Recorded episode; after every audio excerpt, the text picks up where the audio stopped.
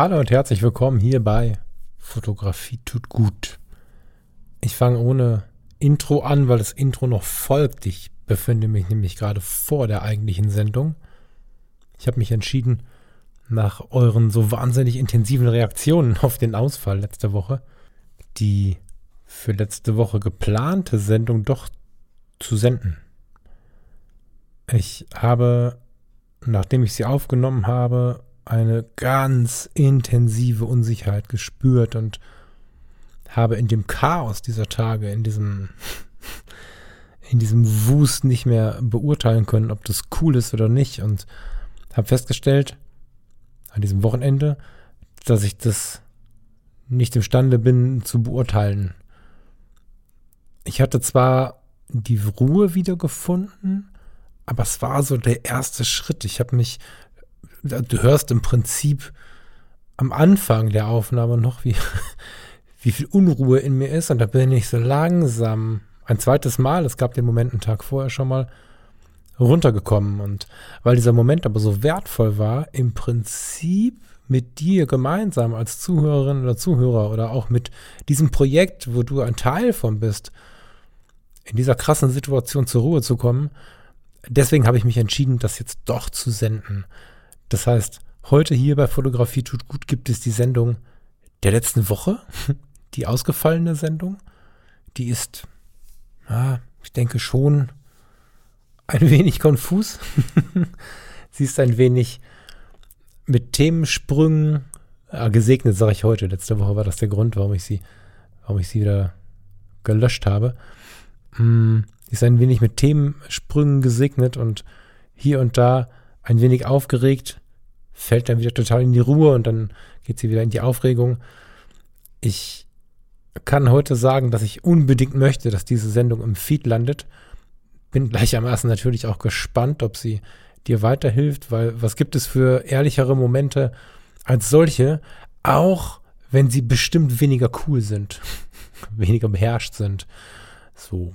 Vielen Dank für deine so intensive Reaktion und gleichermaßen auch so gelassene Reaktionen auf den Ausfall letzte Woche und ich genieße das so sehr, dass ich mit diesem Podcast, mit euch, mit diesen Projekten nicht diesen Stress habe, den sich viele Menschen machen oder den viele Menschen anderen Menschen machen, zu 100 Prozent zu funktionieren. Das ist eine unglaublich schöne Sache, ein Geschenk, so eine Hörerschaft zu haben. Und ja, deswegen jetzt jetzt erstmal in die letzte Woche und schalt nicht direkt ab, wenn diese Sendung vorbei ist. Ich werde dann mich nochmal melden, ein bisschen Musik spielen und dann nochmal in Ruhe zwei, drei Worte dazu sagen. Ich freue mich drauf, das jetzt zu tun. Es hat auch ein bisschen Mut, weil ich meine, ich habe hab ja eigentlich entschieden, dass das was für die Tonne war, aber jetzt habe ich es eine Woche später nochmal gehört, das ist nichts für die Tonne, das ist was für dich und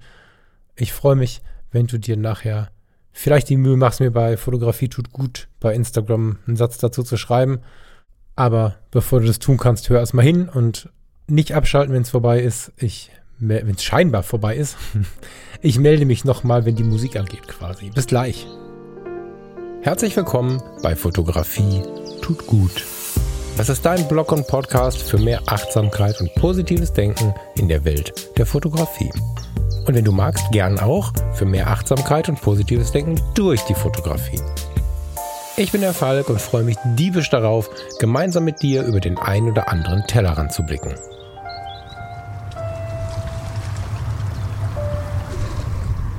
Für mich ist immer wieder spannend, wie viele Parallelen bestehen zwischen einem Objektiv und einem Mikrofon. Wenn ich jetzt hier sitze und versuche dir diese Stimmung zu fotografieren, werde ich, bevor ich den Auslöser drücke, ähnliche Fragezeichen haben und ähnliche Sorgen haben, wie ich mit dem Mikrofon noch habe. Da verbinden sich die Welten. Das finde ich ganz spannend, wie oft sich die Welt von Audio und ja, visuellem, wie oft da Verbindungen bestehen. Manchmal merken wir sie gar nicht, manchmal nehmen wir sie nicht wahr, weil wir glauben, wir müssen uns nur um das, um das kümmern, was wir sehen, wenn wir fotografieren oder nur um das kümmern, was wir hören, wenn wir was aufnehmen. Aber ich finde, die Verbindung ist so eng. Ja, hi. Äh, schön, dass du da bist. Ich bin einen Tag zu spät, aber glücklich. Vielleicht erzähle ich dir mal kurz, wo ich bin. Ich sitze jetzt hier gerade auf einem kleinen Deich im Rhein oder am Rhein für die Düsseldorfer. Ich bin kurz ins Café Goldsheim und bin dann zu Fuß unter der Theodor-Heuss-Brücke entlang gelaufen, bis der reinkommt und dann rechts den Rheindeich runter bis ganz zum Ende. Und das hier ist ein super Ort zum Runterkommen. Also wenn du die Gegend kennst, dann, dann mach das mal unter der Theodor-Heuss-Brücke, kannst du super und kostenfrei parken und dann setze ich mal hier an den Rheindeich. Ich finde es mal wieder faszinierend, obwohl diese Atmosphäre hier so ein Wahnsinn ist. Also vor mir ist jetzt der Rhein. Jetzt halte ich mal das Mikrofon da hoch, denn da oben ist startet gerade ein Flugzeug. Jetzt weiß ich nicht, wie, wie gut das Mikrofon seine, seine Nierencharakteristik, also wie gut das hier ein Teleobjektiv ist, das müsste man, muss ich mir zu Hause mal anhören. Da hast du jedenfalls, theoretisch kannst du gerade das Flugzeug gehört haben. Und links von mir tobt der Verkehr über die Theodor-Heuss-Brücke. Und während der Aufnahme, ich bin mir ziemlich sicher, wird noch das ein oder andere Schiff vorbeituckern. Und irgendwie ist das ein ganz inspirierender Ort, weil du siehst das Leben toben, du siehst auf den Rheinbrücken die Autos fahren, die Schiffe fahren vorbei, aber so gemächlich. Der Rhein hat eine unglaubliche Macht, gerade jetzt mit ein bisschen Hochwasser. Und du bist ständig hin und her gerissen zwischen, zwischen dem, was die Natur so mit sich bringt, mit diesem breiten Strom und dem, was wir so in die Welt reinschmeißen, ne? indem wir hier Flugzeuge starten lassen und, und hinter uns stehen, hinter mir stehen so ein paar Yachten und da oben fahren die Autos. Mega geiler Ort. Ich war gerade im, im Café Goldsheim mit D geschrieben.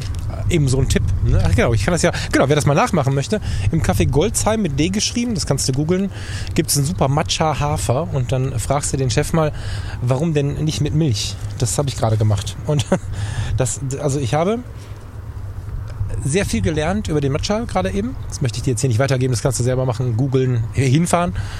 Und äh, habe sehr viel über den Matcha gelernt und habe dann Matcha mit Hafer genommen, habe keinen Zucker reingetan, wie ich das sonst tue und habe, glaube ich, danach noch nie so achtsam und so voller Wahrnehmung ein Matcha getrunken. Also vielleicht gehört das zur Empfehlung dazu, ohne dass ich dafür jetzt irgendwas bekomme. Das ist keine Werbung, das ist eine Freundesempfehlung. Und zwar nicht, weil er mein Freund ist, sondern für dich von mir. Ähm, dann gehst du unter der Theodor-Heuss-Brücke entlang, bis dass du an den Rhein kommst und gehst rechts in den Deich runter. Und dann setzt du dich links auf eine der Treppen, die äh, zum Rhein runtergehen. Ich bin alleine gerade. Es ist Samstag. So, obwohl viele Leute unterwegs sind spazieren, hier bin ich alleine. Ich bin hier. Ich bin hier, weil ich äh, zur Ruhe gekommen bin und weil ich das dringend, dringend brauchte. Und ich habe gestern ein total tolles Zitat gefunden. Ich habe es dummerweise nicht wiedergefunden, um es jetzt hier zu zitieren.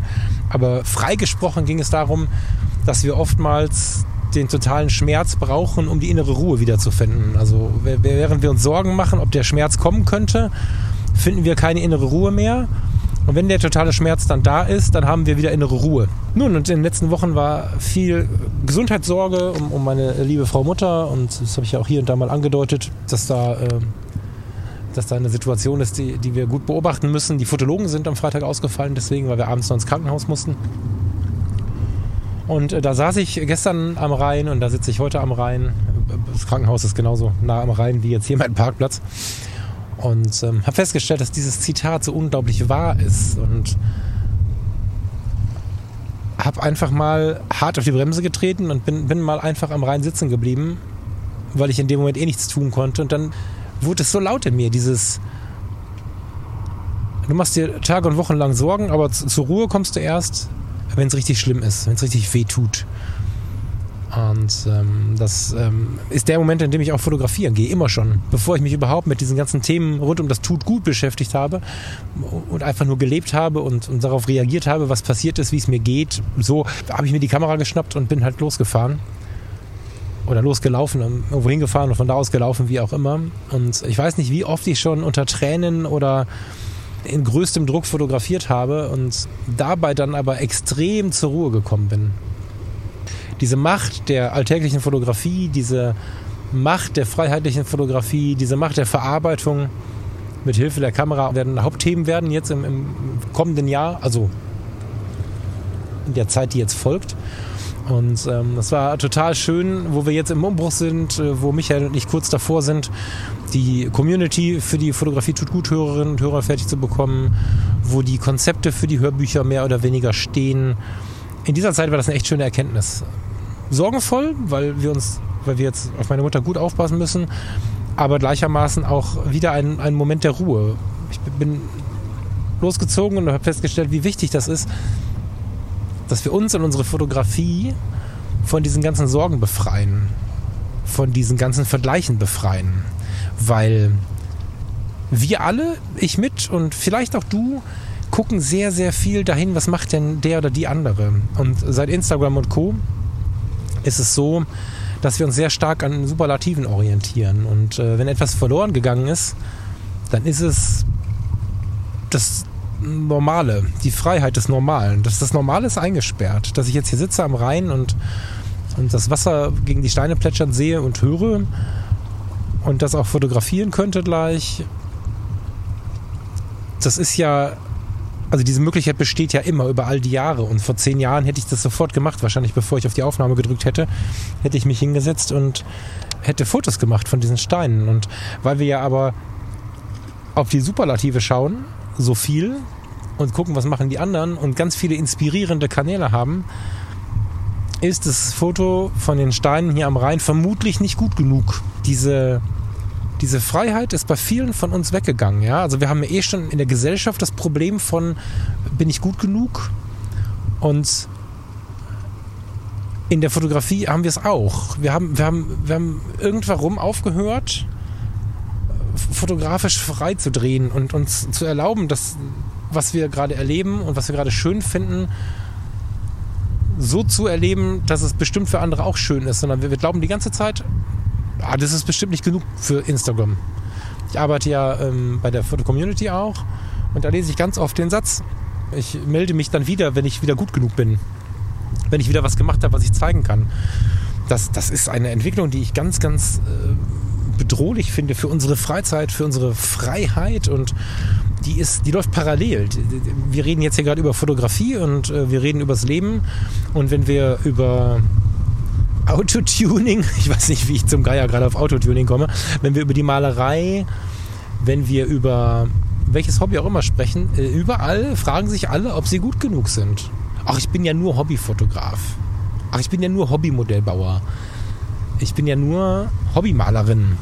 Ähm, das ist völlig egal. Und ich habe dieses Wochenende wieder festgestellt, indem ich einfach ganz, ganz wenig gemacht habe, indem ich den Computer abgebaut habe und ihn am Rand stehen gelassen habe und, und mal nicht das ganze Wochenende immer mal geguckt habe, was ist denn los, was kann ich denn noch machen, wie weit sind wir denn mit dem Projekt, gibt es noch einen kleinen Impuls, den ich setzen kann. Das, das, das habe ich alles nicht gemacht und habe mich den Dingen hingegeben, ganz frei, die mir gut tun. Und somit habe ich Stunden am Rhein verbracht. Ich war mit den Hunden lange im Wald. Farina und ich waren im Schwimmbad. Wir haben uns einen ganz, ganz tollen Film bei YouTube angeschaut. Ich überlege, ob ich den irgendwie mal teile. Ja, muss ich, der, der, der, muss noch einen Tag auf zwei sacken, aber der war wirklich sehr, sehr intensiv. Mm. Es gibt ganz, ganz viele Punkte, die wir uns erlaubt haben, die sonst nicht so viel Raum hatten und die jetzt von der Nebenrolle zur Hauptrolle gewachsen sind. Dieser Matcha gerade. Nachdem ich so lange mit dem Mann gesprochen habe, warum Matcha mit Hafer besser schmeckt als mit Milch und, und warum da jetzt kein Zucker rein soll und was ich mal wahrnehmen soll von diesem Matcha und so. Wundervoll. Und, und genauso habe ich mal meinen Kaffee getrunken, heute Morgen, bevor ich gefahren bin. Und ohne zu wissen, was mit dem Matcha noch auf mich zukommt. Und diese kleinen Erlebnisse, dieses Fotografieren von dem Matcha, siehst du, habe ich auch nicht gemacht jetzt. Ich bin mir sicher, dass ich vor zehn Jahren nach diesem Erlebnis diesen Matcha hätte fotografieren wollen. Aber das ist wahrscheinlich nicht gut genug. Und deswegen möchte ich mit dir heute als Impuls, ich bin, merke gerade Impuls, eigentlich möchte ich so zehn Minuten machen, jetzt sind es schon elf. ich möchte als Impuls deswegen mit dir, und zwar ziemlich spontan, ich hatte was anderes auf diesem Zettel hier stehen, möchte ich mit dir über Perfektionismus sprechen und über die Befreiung von dem. Im Westen verbinden wir, das fällt immer mal wieder auf, auch wenn ich so, so eine Podcast-Sendung zum, zum Nicht-Perfekten mache und wenn ich ähm, mich in der Welt darüber unterhalte, mit Menschen darüber austausche, dann merke ich in westlichen äh, Gegenden, das ist jetzt natürlich völlig frei, es gibt überall Ausnahmen, es gibt überall, das ist mir klar, ne? aber der grobe Westen, der sagt ganz oft, dass Unperfektion quasi, ich finde gar nicht die richtigen Worte, weil ich sie natürlich nicht so hart ausdrücken möchte. Wir haben, wir verbinden mit unperfekt oftmals Note 3. Und wir können ja mal zufrieden sein. Note 3 ist auch okay. Ich hatte vom lieben Fotomo mal eine Fujifilm X-T1. Das ist eine APS-C-Kamera von Fujifilm, erste Generation. ganz tolles Ding eigentlich, aber schon ein paar Tage alt. Und die sah aus, als wenn ein LKW drüber gefahren wäre, weil der liebe Mo äh, mit dieser Kamera am Fujiyama war. Das heißt, diese Kamera hat richtig was erlebt und ich habe sie geliebt genau deswegen. Und oftmals verwenden wir diesen Begriff des Unperfekten damit, dass wir sagen, okay, ich hatte jetzt nur 300 Euro, deswegen habe ich mir nur diese Kamera gekauft. Und ich mag das, wenn es so unperfekt ist, das ist so schön und lalala. Aber wir wissen nicht so richtig damit umzugehen, weil eigentlich ist es eine Entschuldigung dafür, oder wir nutzen uns oft nur als Entschuldigung dafür, dass wir uns nicht mehr leisten können und zwingen uns und mühen uns damit zufrieden zu sein, weil wir wissen, dass wenn wir zufrieden sind, wir weniger Stress haben. Also ein zufriedener Mensch hat in der Natur der Sache viel weniger Stress als jemand, der unzufrieden ist. Und deswegen wissen wir, wenn wir zufrieden sind, geht es uns gut. Und somit sagen wir hier im Westen oft, ich habe halt nur mir diese Kamera leisten können, aber ich bin damit zufrieden. Das ist oft mit so einem Achselzucken einher und wir sagen so, ja, das wird schon reichen und so. Und wir, wir wünschten uns so sehr, dass wir so richtig zufrieden sind. Dass wir es dass so genießen können, dass wir unbeschwert damit sind. Das Gefühl der Unbeschwertheit fehlen vielen von uns. Und das liegt einfach daran, dass wir uns entschuldigend mit dem Unperfektionismus auseinandersetzen. Dass wir also glauben, dass es irgendwie reichen muss, dass es okay ist, wenn wir uns nicht mehr leisten können beispielsweise oder nicht mehr leisten können in Persona. Aber die Liebe dazu, die thematisieren wir im Westen nicht, die kennen wir gar nicht. Und wenn wir dann mal nach Fernost gehen, jetzt gerade der Matcha war auch schon ein schöner, schöner Ausflug zu dem Thema. Ich schaue viel nach Fernost weil ich mich ja schon lange jetzt mit der Alltäglichkeit der Fotografie, mit der alltäglichen Fotografie, mit der freiheitlichen Fotografie auseinandersetze. Und bei diesen Auseinandersetzungen fällt mir immer wieder auf, dass in Fernost, wenn wir vielen Menschen erstmal so vor den Kopf gucken, ganz oberflächlich einfach nur mal kurz den Fernseher umschalten in diese Richtung, dann sehen wir manchmal weniger Emotionen, als wir uns das wünschen die finden in einer Tiefe statt, die sich viele von uns gar nicht vorstellen können. Und das finde ich so super faszinierend. In Fernost lieben sie das Unperfekte und sie wissen auch warum. Und das ist der Unterschied zu uns. Wir glauben, zufrieden sein zu müssen, das wird schon irgendwie reichen, das ist gut genug. Der Fotograf macht die Kamera, äh, der Fotograf macht das gute Foto, nicht die Kamera. Und wenn wir den Satz ausgesprochen haben, denken wir trotzdem, aber meine Kamera ist so verbeult, ich hätte so gerne neue. In Fernost lieben sie die Unperfektion als Inbegriff der Menschlichkeit, als, als einen Punkt, an dem sie wahrnehmen, also dass es menschelt quasi. Du stellst dir jetzt vor, ein dir sehr lieber Mensch hat dir, als er dich neulich besucht hat, eine Teetasse mitgebracht. Ob die jetzt wunderschön ist, total kitschig oder eine Didelmaus, ist dabei jetzt gar nicht so wichtig, aber du magst diese Tasse, weil dieser Mensch sie dir mitgebracht hat. Und dann sind ein paar Tage vergangen und das Erste, was du machst, wenn du sie aus dem Schrank holst und dir einen Tee machen möchtest, du schmeißt sie auf den Boden. Was wirst du dann denken? Vermutlich werden viele von uns ein schlechtes Gewissen haben. Nicht wenige werden auch sowas machen wie, ma, bin ich blöd. Jedenfalls werden wir uns ärgern. Wir werden uns ärgern, dass wir diese Tasse gerade runtergeschmissen haben. Und in Fernost gibt es ganz, ganz weite Teile der Kultur, die dann lächeln werden, in aller Ruhe diese Tasse aufsammeln werden, mit viel Geduld alle Scherben aufsammeln werden und sie werden sie versuchen zu kitten. Und sie werden sie versuchen so zu kitten, dass man sehen kann, dass sie repariert ist. In einem sehr reichen Haushalt werden solche Tassen nicht selten mit Gold geflickt, sodass der Wert dieses Geschehnisses quasi nochmal hervorgehoben wird. Man ist ein Mensch, hat einen Fehler gemacht. Ist das ein Fehler? Nächste Diskussion, will ich jetzt gerade gar nicht zu weit reingehen. Und hat diese Tasse runtergeschmissen. Und dabei erkannt, wie sehr es gerade menschelt. Und diese Tasse hat eine Geschichte. Die hat die Geschichte, dass du sie geschenkt bekommen hast, dass du sie sehr magst und damit kannst du sie nicht einfach weggeben. Du kannst sie nicht einfach, wie wir das tun, in die Mülltonne schmeißen, nur weil sie kaputt gegangen ist wenn, wenn wir einen schweren Autounfall haben, dann haben wir danach vielleicht eine Brandwunde oder zwei oder fünf und werden hoffentlich von unseren Liebsten nicht entsorgt. Und das ist mit der Tasse ja nichts anderes. Ne? So, und die reparieren das. Es gibt, es gibt viele, viele, viele, viele handwerkliche Betriebe, die sich mit der Reparatur von Dingen beschäftigen, die andere Leute, andere Kulturen wegwerfen würden. Und dieser Blick auf das, was gewesen ist, auf die Geschichte einer Sache, führt halt dazu, dass sie die Patina lieben, dass sie das Gebrauchte lieben, vielleicht auch das Gebrochene und wieder Zusammengefügte lieben. Sie holen sich Bedeutung aus den Dingen. Wenn wir darüber nachdenken, dass eine total wertvolle Kaffeetasse zerbrochen ist und wir bauen mal ein Bild zu der Liebe, die zerbrochen ist, dann ist es doch wunderschön, dass wir diese Kaffeetasse wieder kitten konnten und zwar mit Gold. sie ist jetzt mehr wert und die Liebe können wir auch retten und dann ist sie vielleicht mehr wert. Und das kann ich so gut leiden, wenn wir uns den Kameramarkt anschauen und wir, wir suchen eine gebrauchte Kamera. Ich bin ja immer noch sehr traurig, dass ich meine Mamiya abgegeben habe. Ich hatte ja mal die AB67 und sie hat mich wirklich, wirklich sehr entspannt. Das war so ein Riesending, aber sie hat mich sehr entspannt. Genau wie die zweiäugigen Spiegelreflexen mich sehr, sehr entspannen. Und äh, immer mal, wenn ich danach schaue und so ein bisschen davon träume, dann entdecke ich, dass sehr viele von denen in Japan auf uns warten mit dem Zustand Near Mint. Also fast neuwertig. Und dann wundere ich mich immer wieder, wie das sein kann. Warum sind die denn alle in Japan? Und warum sind die dann so günstig? Und es ist total spannend zu hören. Ich habe ähm, gestern mit einem Freund telefoniert, der sehr, sehr viel in Japan unterwegs ist es ist super spannend zu hören, dass in Japan eine 10, 15, 20, 30, 40 Jahre alte Kamera, analoge Kamera, die fast neuwertig aussieht, so gut wie nicht zu, zu, zu verkaufen ist. Weil sie keine Geschichte geschrieben hat oder weil sie keine Geschichte erlebt hat. Das ist irgendwie sowas wie, naja, eine Lüge ist jetzt ein sehr großes Wort, aber es passt nicht zusammen. Und die Fujifilm, die ich damals von Futomo bekommen habe, die ähm, Fujiyama war, die total zerballert war, hätte dort eine wirkliche Wertigkeit. Und ich habe sie genau deswegen auch unglaublich gern gehabt die beiden Objektive, die ich zuletzt gebraucht gekauft habe, haben richtig Macken. Das 35mm Art und das 135er. Die haben richtig eine dicke, fette Kitsche jeweils und auch ein paar Schrammen und so.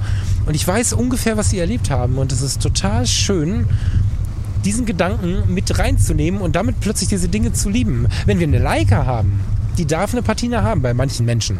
Ähm, das das finde ich halt total schön. So eine schwarz lackierte Leica, die schon die Ränder ab hat und die wirklich so ein bisschen zerstoßen aussieht.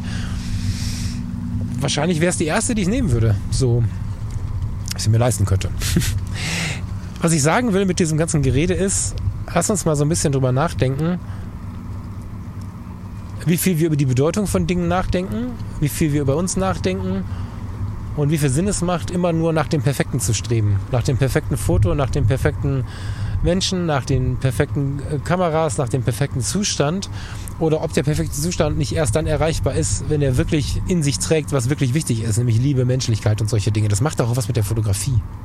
Und wenn ich jetzt auch dadurch, dass das Projekt nochmal einen Switch machen musste. Wir mussten nochmal den Anbieter wechseln und so. Das hat jetzt alles länger gedauert. Aber wenn meine Mom jetzt nicht ins Krankenhaus gekommen wäre und wir uns nicht so hätten kümmern müssen, hätte ich wahrscheinlich noch eine Woche so weitergemacht. Und am Ende hätte da keiner was von gehabt. Ich wäre nur irgendwann vor die Wand gelaufen. Und so habe ich jetzt gemerkt, mit der Kamera in der Hand und mit vielen schönen Momenten, die alle kein Superlativ waren, die alle ganz weit weg waren von der, von der Instagram-Welt, wie schön das Leben ist und dass wir trotzdem in wenigen Wochen online gehen können dass wir trotzdem in wenigen Wochen diese Welt haben werden und dass das, was ich mir vorgenommen habe, trotzdem wahrscheinlich genauso schnell möglich ist, aber mit viel mehr innerer Ruhe. Die Fotografie vom Alltäglichen nimmt uns, wenn wir es richtig machen, diesen Stress mit Social Media und diesen Stress mit, ist es gut genug? Kann ich das jetzt zeigen? Und wenn wir angefangen haben, uns damit zu beschäftigen und versucht haben, über diese kleinen Umwege, Achtsamkeit, was ja nichts weiter ist als eine ganz intensive Form der Aufmerksamkeit, wenn wir es geschafft haben, uns da so ein bisschen hineinzusetzen und uns zu befreien von den Lauten in Social Media, von den Lauten in den Podcasts, in den YouTube-Kanälen, von denen, die von Leistung sprechen und von anderen sprechen, wie sie keine Leistung bringen, von denen, die uns vielleicht Angst machen, dass wir vielleicht nicht gut genug sein könnten oder anderer Seite wir uns unglaublich freuen, wenn wir dann dazugehören dürfen, nicht wissend, dass der Moment kommen wird, in dem wir uns fragen, sind wir denn jetzt immer noch gut genug? Kann ich das aufrechterhalten, was, ich da, was dazu geführt hat? Wenn wir uns von all diesem Druck ein bisschen gelöst haben und einmal nur fotografieren waren mit so einer Entspannung in uns, dann, dann kommen wir plötzlich wieder zurück in, in eine Zeit, die wir so um die Jahrtausendwende hatten in der Fotografie, in der wir nämlich, weil das Digitale ja neu war, wieder ganz viel experimentiert haben. Wir mussten sogar experimentieren, um zu verstehen, was die Unterschiede sind vom analogen Film zum digitalen Foto und so. Und ähm, dahin kehre ich gerade zurück und äh, schon seit einigen Wochen und Monaten und ich freue mich super auf jeden und jede, die Lust hat, da mitzukommen.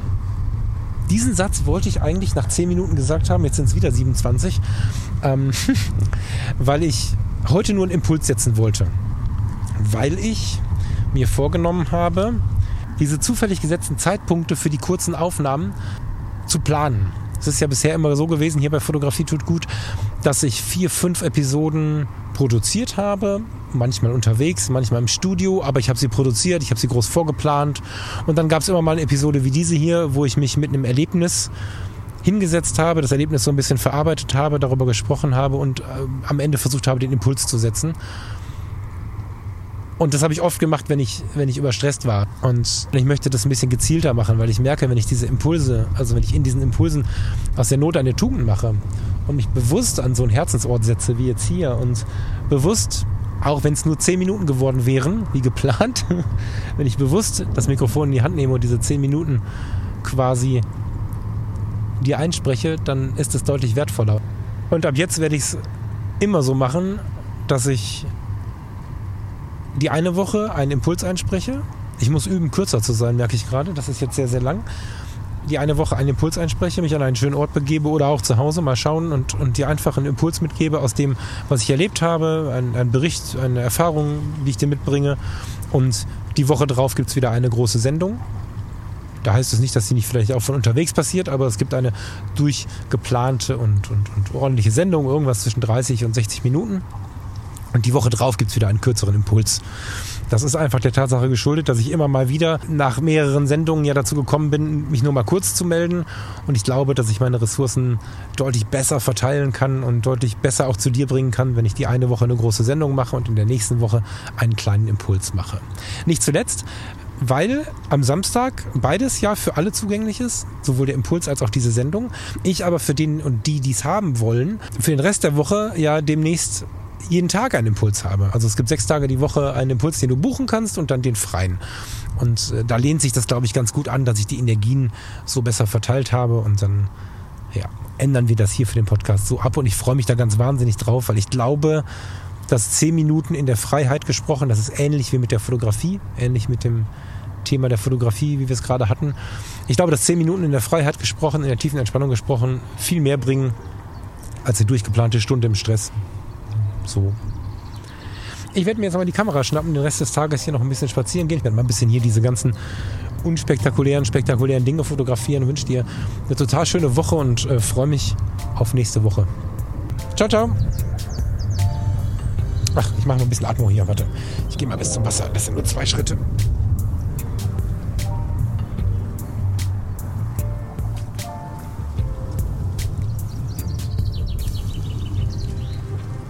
Dir das mal an, das ist total schön hier.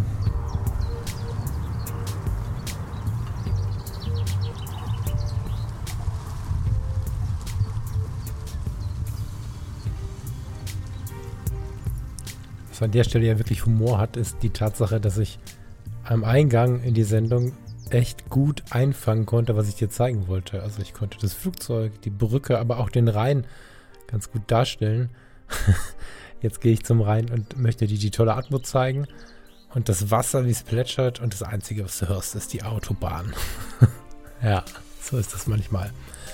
Wohl wissend, dass es das schon gab hier im Podcast, wiederholen wir uns jetzt mal mit dem Lied heute, nämlich mit Sting, Shape of My Heart, weil es mich einfach immer ganz wahnsinnig gut runterholt und es ganz gut zu der Stimmung passt, die nach dieser Aufnahme eingetreten ist und die bis heute anhält. Und ja, bei mir zu Hause höre ich auch nicht jedes Lied nur einmal.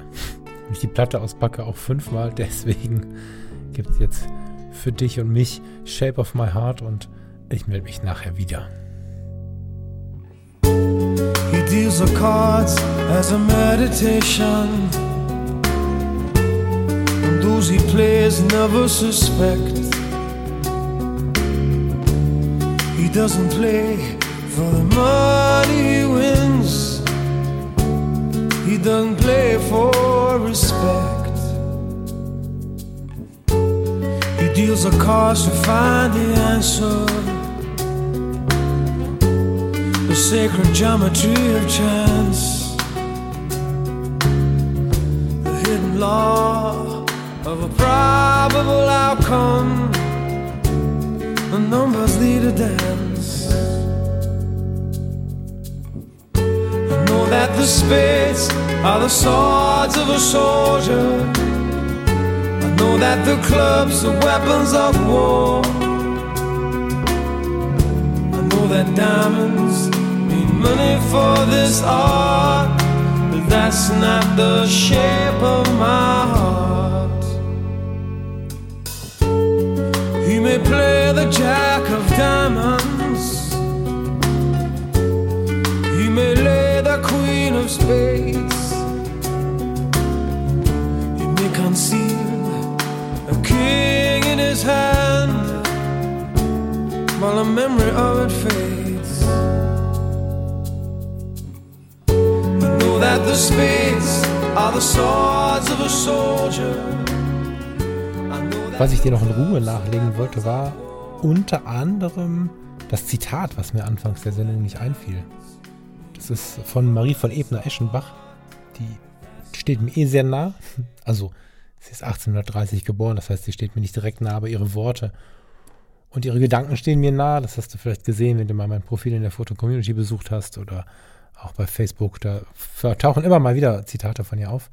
Und das Zitat, was ich äh, am Rhein meinte, das mir nicht mehr eingefallen ist in diesem Moment, war, im Unglück finden wir meistens die Ruhe wieder, die uns durch die Furcht vor dem Unglück geraubt wurde. Und diese Ruhe führt zu einer totalen Klarheit. Und ich versuche das jetzt nochmal ein bisschen mit sortierteren Gedanken jetzt hier am Schreibtisch dir zu erklären. Vielleicht nochmal so als Postskriptum. Vielleicht kennst du diese Ruhe nach dem Weinen, dieses erschöpfte, aber irgendwie erleichterte Gefühl von Müdigkeit, aber ja, auch Leere, aber auch Erleichterung. Das ist so ein bisschen das, was die Ruhe beschreibt, die ich erlebt habe. Du fällst hin und merkst, okay, jetzt wird es alles ein bisschen viel. Jetzt kam zudem, dass ich die Maschinen quasi so bis an die, an die Leistungsgrenze gefahren habe, noch dieser kleine Notfall. Zum Glück ist es ein kleiner Notfall geworden. Wir haben ganz anderes befürchtet. Es ist gut ausgegangen. Wäre vielleicht auch noch wichtig gewesen, das ein bisschen früher zu sagen. Verzeihung. ähm und dann, was dann folgt, ist in jedem Bezug, wie ich finde, immer so eine leere, vielleicht auch ausgebrannte Müdigkeit, die gleichermaßen aber auch so eine Befreiung beinhaltet. So eine gewisse Unbeschwertheit sogar beinhaltet. Und das ist der Grund, warum ich, seitdem ich denken kann, früher war es unterbewusst, heute tue ich es ganz bewusst, seitdem ich denken kann, in schwierigen Situationen vor die Tür gehe, um zu fotografieren. Ich habe ja schon ganz, ganz viele Themen, Themengebiete, Bereiche, Situationen im Leben beschrieben, wo ich mit der Fotografie den Fokus wieder gefunden habe oder eine wie auch immer geartete Stabilität erreicht habe. Das ist so ein ganz besonderer Moment, nämlich der Moment, in dem die Knie noch so ein bisschen bluten und eigentlich alles ganz schlimm ist. Und da kommt so eine Stimmung auf, spätestens wenn du dich dann mit dir beschäftigst, also wenn du rausgehst zum Fotografieren, in der du wirklich so ein bisschen, ich benutze das Wort jetzt mal nicht erschrecken, indem du so ein bisschen heilen kannst, deine Seele so ein bisschen heilen kannst. Das ist so super wertvoll. Warum fotografieren gehen? Naja, wir sind hier in einem Fotografie-Podcast im weitesten Sinne. Und es gibt sicherlich auch die Möglichkeit, nähen zu gehen, malen zu gehen, wandern zu gehen. Der Gag ist, versuch mal den Handyton auszumachen und versuch dich einfach mal auf dich zu konzentrieren. Wenn du einfach da bleibst, wo du bist und dich weiter in die Maschine begibst, in der du zu tun hast, dann wirst du aus diesem Gefühl rausfallen, bevor du es gemerkt hast. Wenn du aber in so einem totalen Schmerzmoment rausgehst und dich nur mit dir beschäftigst, dann ist es ganz, ganz, ganz oft so, dass du dann diese Ruhe findest. Das Zitat hat es so schön gesagt. Im Unglück finden wir meistens, im Unglück, ich muss es anders formulieren, im Unglück finden wir meistens die Ruhe wieder, die uns durch die Furcht vor dem Unglück geraubt wurde. Das heißt, die Sorgen vorher haben uns total blockiert, runterzukommen. Und haben uns den Akku leer gesaugt, wie so ein, wie so ein Kriegsstrom und haben, wir haben es gar nicht gemerkt. Und dann ist es passiert, vielleicht auch etwas Unvorhergesehenes. Sorgen haben wir fast alle immer. Das ist was, was wir uns stark abgewöhnen sollten. Und in Teilen klappt das bei mir ganz gut. Warme Empfehlung an der Stelle. Wir haben also uns die ganze Zeit Sorgen gemacht, sind deswegen nicht zur Ruhe gekommen. Und dann haben wir diese große Chance des Aufschlags. Das klingt so schlimm, aber danach kommt diese Erschöpfung. Und in dieser Erschöpfung liegt eine Ruhe und eine Klarheit, die wirklich besonders ist. Ich weiß nicht, ich vermute, dass es nicht jeder und jede von euch greifen kann, was ich gerade erzähle, aber jeder und jede Einzelne, die es kann oder vielleicht umsetzt, wenn es denn dann mal passiert. Ich wünsche es niemandem, aber wenn es passiert, dass irgendwas richtig aus dem Ruder gerät, wenn es nur eine oder einer von euch genauso erfährt, ist, ist es schon wert. Ich habe mir in den letzten Monaten bei allem Bewusstsein um die Problematik, sich mit Sorgen zu belasten, viele Gedanken darüber gemacht. Was wird das Fotografie tut gut? Wie treibe ich dieses Projekt weiter?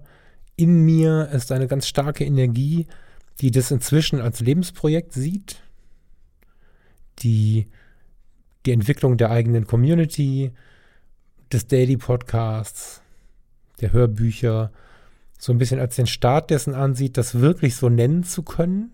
Weil ohne diese Dinge hätte ich es wahrscheinlich früher oder später aufgeben müssen. Es muss so ein bisschen mein Leben mitfinanzieren. Seit drei Jahren verschenke ich und finanziere mein Leben damit nicht. Und aus dieser Tatsache heraus habe ich mir große Sorgen gemacht. Und jetzt weiß ich genau, ob das jetzt diesen oder nächsten Monat startet. So what? Ich hoffe darauf, dass wir sehr, sehr schnell sind. Aber die Sorge darum nimmt mir die Energie und lässt mich überhaupt nicht zur Ruhe kommen. Wenn ich nicht zur Ruhe komme, dann fehlt mir Power, um weiterzuarbeiten. Genauso ist es mit dem Außen. Nachdem ich überlegt habe, was mir in der fotografischen Welt, mir persönlich, das mache ich seit gut zwei Jahren, suche ich danach, was ist mein Stress mit der fotografischen Welt? Mein Stress mit der fotografischen Welt ist der Stress in der fotografischen Welt. Ich habe mein ganzes Leben lang mit irgendwas Stress gehabt. Über die Jugend und die junge Erwachsenenzeit müssen wir nicht reden. Da ist der Stress auch so ein bisschen der Brennstoff. Da ist das sicherlich auch ganz schön cool. Aber nachher, weißt du, im Rettungsdienst musst du in wenigen Sekunden im Auto sitzen. In wenige Sekunden später muss das Auto vor der Tür stehen. Die Hallentore müssen sicher verschlossen sein. Du musst sicher in Verantwortung auf deinen Mitfahrer, wenn du fährst oder naja, in der Hoffnung auf sein Können als Beifahrer. Jedenfalls musst du sicher ankommen. Du musst Verantwortung übernehmen für einen Menschen, auf den du dann, ja, der, der dich gerufen hat, der deine Hilfe braucht. Du hast unter Umständen keinen Notarzt zur Verfügung. Du musst das alles selbst entscheiden und das in Sekunden. Und solche oder ähnliche Entscheidungen zogen sich dann durchs gesamte Gesundheitswesen. Und die Fotografie war immer mein Entspannungsmoment.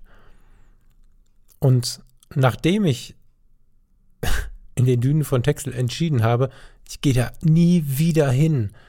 Ich werde das Gesundheitswesen, so sehr ich es vermissen werde, ich wusste es damals, dass ich es schmerzlich vermissen werde, ich kann es nicht mehr und ich werde es lassen. Und dann bin ich in eine Welt gegangen, die mir vorher immer die Reparatur gebracht hat, quasi, wie ich gerade schon sagte. Du fällst voll auf die Nase und traust der Fotografie zu, weil sie dich runterholt. Wie gesagt, das kann auch die Malerei und das Nähen machen. Aber in dem Moment, wir hier nehmen uns die Kamera in die Hand und gehen raus. Suche nicht das Spektakuläre, lassen uns wieder auf eine Blume ein. Auf was auch immer.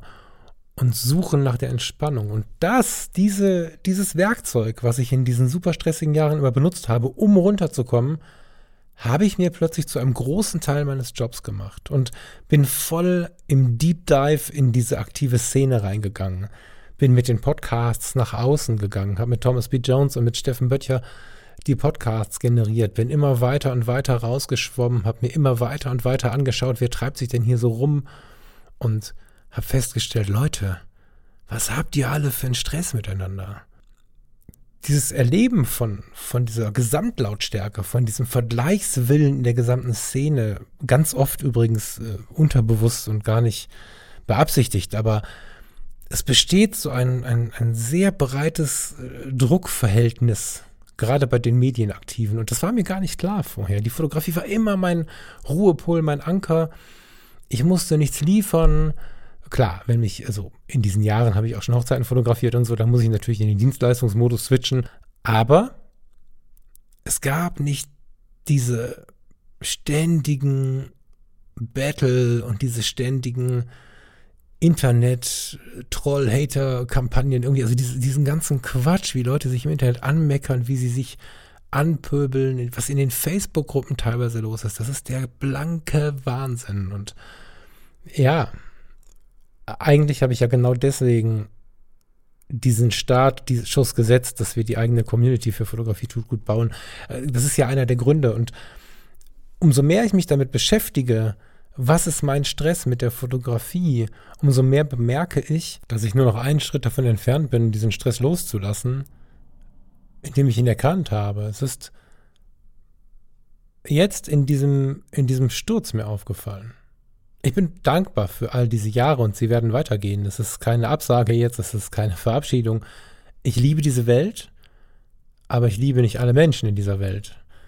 Gerade habe ich äh, Thomas und Steffen erwähnt. Tolle Menschen, aber es gibt andere, die einfach einen Riesenstress hinter den Kulissen machen, untereinander, miteinander, mit sich selbst und das ist nicht meine Welt. Und wenn ich meine Fotografie anschaue über all die Jahre, dann habe ich immer das weitergemacht, wie ich angefangen habe. Ich habe angefangen mit Verarbeitung. Die ersten Fotos habe ich gemacht, während mein Vater mir erklärte, warum meine Tante aus der DDR nicht kommen kann, wann sie möchte. Und ich habe währenddessen durch seine Kamera einen Grenzwachmann mit einer Waffe in der Hand fokussiert. Ich habe, ich war keine zehn und habe verstanden, was für eine sinnlose Gewalt und, und Unterdrückung teilweise unterwegs ist. In dem Fall 50 Meter vor mir, weil da stand ein Schild vor mir, da stand drauf, Achtung, Flussmitte, Grenze. Und das habe ich verarbeitet mit der Kamera in der Hand und habe es verstanden mit der Kamera in der Hand. Und später gab es unerfüllte Lieben und weiß der Teufel, was nicht alles für Dramen, die ich dann alle mit der Kamera in der Hand irgendwie verarbeitet habe. Und so sieht fast meine gesamte Fotografie aus. Ich war noch nie der große Dienstleister, der sich umschaut, was hier Sache ist, was man so macht, sondern ich komme in eine Situation und auf den Hochzeiten bin ich der Gast, der diese Momente, die er erlebt, fotografiert. Und wenn ich in eine Firma komme, dann komme ich als potenzieller Kunde und habe eine Kamera dabei. Und das sind die Dinge, die mich unterscheiden, die mir sehr viel Stress gemacht haben, weil ich dadurch nicht in diese Clique passte. Vielleicht bis heute nicht passe. Und mit der Klarheit darüber festzustellen, wie wichtig mir dieser alltägliche Blick der Fotografie ist, wie wichtig es mir ist, aus der Beobachterposition zu kommen und nicht den großen Fotografen zu machen, wie wichtig es mir ist, dass es mir egal ist, dass andere Leute Ärger machen wollen. Das ist eine, eine, eine Erkenntnis, die jetzt in der Klarheit nochmal so einen dicken Strich unten drunter bekommen hat, einen Haken rechts daneben noch gesetzt hat. Es ist mir in diesem Sturz sehr, sehr stark klar geworden, dass es nicht wichtig ist, was andere reden. Das habe ich schon oft gesagt, das habe ich in, ich glaube, 80 Prozent der Anteile in mir gehabt, aber da fehlte noch ein kleines bisschen und dieser Klick, dieser Schnipp, dieser Groschen ist gefallen in der Zeit jetzt. Und das ist ein Riesengewinn und ein Riesengeschenk für mich. Und genau aus dem Grund wünsche ich dir, besonders wenn du auch Probleme mit sowas hast, mit dem Stress in der Internetwelt. Ich, hab, ich weiß, dass ganz viele Hörerinnen und Hörer nicht in Social Media aktiv sind aus diesen Gründen. Das ist überrascht mich immer wieder, wie viele Leute sich melden, wie, wie viele Menschen sich melden, die, die gar nicht in Social Media aktiv sind. Ich sage ja immer, melde dich doch mal bei Fotografie tut gut bei Instagram oder folge mir äh, bei @falkfrasser.com bei Instagram. Und viele sagen, der kann ich nicht, ich bin da nicht, ist mir zu laut. Und ich habe ja schon vor zwei Jahren angefangen daran zu schreiben, wie man sich unbeschwert im Internet bewegen kann. Ich habe es immer nicht gelauncht weil es entweder nicht an der Zeit war oder mir diese 20 Prozent gefehlt haben. Und vielleicht kann ich das jetzt im Herbst oder im Winter, wenn ein bisschen mehr Zeit ist, dann doch mal zum Hörbuch machen, weil, weil jetzt, jetzt ist mir wirklich, wirklich klar, wie ich mit einer ganz starken Gelassenheit da durchgehen kann. Ich habe da übrigens passenderweise jetzt gerade, wo ich davon rede, gar, gar nicht, mal wieder gar nicht so richtig geplant, sehe ich das Zitat von Marie Ebner-Eschenbach, auch von Marie Ebner-Eschenbach, die Gelassenheit ist die anmutige Form des Selbstbewusstseins. Das ist schon lange ein Teil meines Notizbuches hier, aber ich habe es im Außen betrachtet, weil wenn im Internet, und wir sind ja so viel im Internet, die, die wir hier uns mit Podcasten so beschäftigen und mit der Fotografie, wenn im Internet mal wieder Hass und, und, und Unfreundlichkeit und das wird man doch noch sagen dürfen und all so ein Kram unterwegs ist, dann habe ich mir immer dieses Zitat vor Augen geführt und habe gesagt, naja, du armer Mensch, wer so wenig gelassen ist wie du und andere nicht sein lassen kann, wie sie sind, der hat halt ein starkes Selbstbewusstseinsproblem. Jetzt gerade merke ich aber, dass sich das super gut umdrehen lässt, weil jetzt in dieser Ruhe, in dieser Stille, die aufgekommen ist, ist die Gelassenheit eine Sache, die so ein bisschen stolz macht, weil sie das Selbstbewusstsein noch so ein bisschen festigt. Besonders wenn ich dieses Zitat halt vor Augen führe. Wenn ich mir dieses Zitat vor Augen führe. Naja, also ich würde sagen, wir gehen hier mal raus. Ich äh, wollte noch mal manifestieren und noch mal mit dir besprechen, dass du, ja, ich möchte es dir eigentlich, ich möchte nicht mit dir besprechen, ich möchte, möchte es dir ganz warm empfehlen, dass du erstens, wenn du merkst, dass du dir die ganze Zeit Sorgen machst, du da nochmal drüber nachdenkst, wie viel Sinn das macht, sich die ganze Zeit Sorgen zu machen weil ich habe es in einer anderen Sendung schon mal gesagt, das ist auch was, was mir wirklich immer mal wieder hilft. Sorgen sind ja nichts weiter als eine Annahme auf das, was morgen kommt, in einer Zeit, in der noch gar kein Problem besteht. Und die Zeit, die wir ohne Problem verbringen könnten, in Energie, in Zufriedenheit, in Unbeschwertheit, die verbringen wir immer mal wieder mit Sorgen. Und wenn es denn dann mal wieder dahin kommt, dass du deinen Akku leer und leer und leer gesaugt hast und die Kriegsströme der Sorgen nicht bemerkt hast und dann wirklich mal aufgeschlagen bist, dann nutzt die Situation, wenn die Augen noch feucht sind und nimm die Kamera und geh mal raus und nimm wahr, was ist. Nicht bunte Blumen und lustige Menschen fotografieren. Fotografiere den Fluss, die Wiese, den leeren Garagenhof, das Blatt, was braun am Boden liegt, was auch immer. Und lass dich mal darauf ein, was in deinem, in deinem Körper, in deinem Geist, in deiner Seele passiert. Das ist wirklich wertvoll. Und ja, wie auch schon in der, in der Aufnahme von letzter Woche gesagt, das werte ich jetzt mal als große Aufnahme. Die war ziemlich konfus, das weiß ich, aber es war eine von denen, die so Wegstreckengabelungen beschreiben irgendwie. Die gibt es ja bei Fotografie tut gut immer mal wieder, so, so, so Sendungen, die von der Veränderung oder auch von dem weiteren Weg erzählen. Und ich glaube, das war eine solche. Ich, ich glaube persönlich, dass sie für mich wichtig war.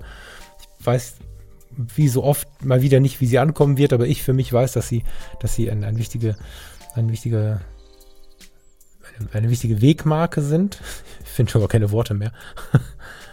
Und ich freue mich darauf, nächste Woche mit einem Impuls zu kommen und werde in der Woche darauf wieder eine größere Sendung machen. Wir wechseln das jetzt also ab. Es gibt samstags immer eine Sendung for free, einen ganz normalen Podcast, wie du ihn kennst. Der ist einmal länger und einmal kürzer. Ich freue mich drauf, wünsche dir eine total schöne Woche. Danke dir sehr dass du dir das alles angehört hast. Ich kann mir vorstellen, wenn du die Zeit findest, dass es vielleicht ein zweites Hören braucht, weil dieses Mal dann doch einige Themen drin sind. Ähm, danke für deine Aufmerksamkeit. Danke, dass du da bist und danke für eure vielen Rückmeldungen, die mich dazu ermutigt haben, das hier heute zu machen. Und ich freue mich auf nächste Woche. Bis dahin. Ciao, ciao.